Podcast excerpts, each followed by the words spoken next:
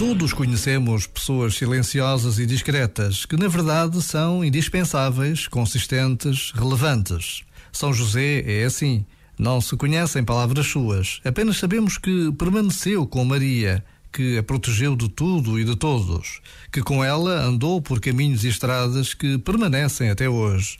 Sabemos que foi o pai amigo e presente daquele menino que, naquele tempo, ninguém ousaria imaginar o que iria fazer e anunciar. Nos presépios, no presépio que temos lá em casa, lá está São José, de pé, junto a Maria e a Jesus. Por vezes, basta a pausa de um minuto para que o nosso coração se detenha na lembrança do nosso Pai, do Pai que já partiu do Pai que ainda temos conosco.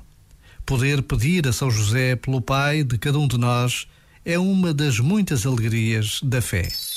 Este momento está disponível em podcast no site e na app.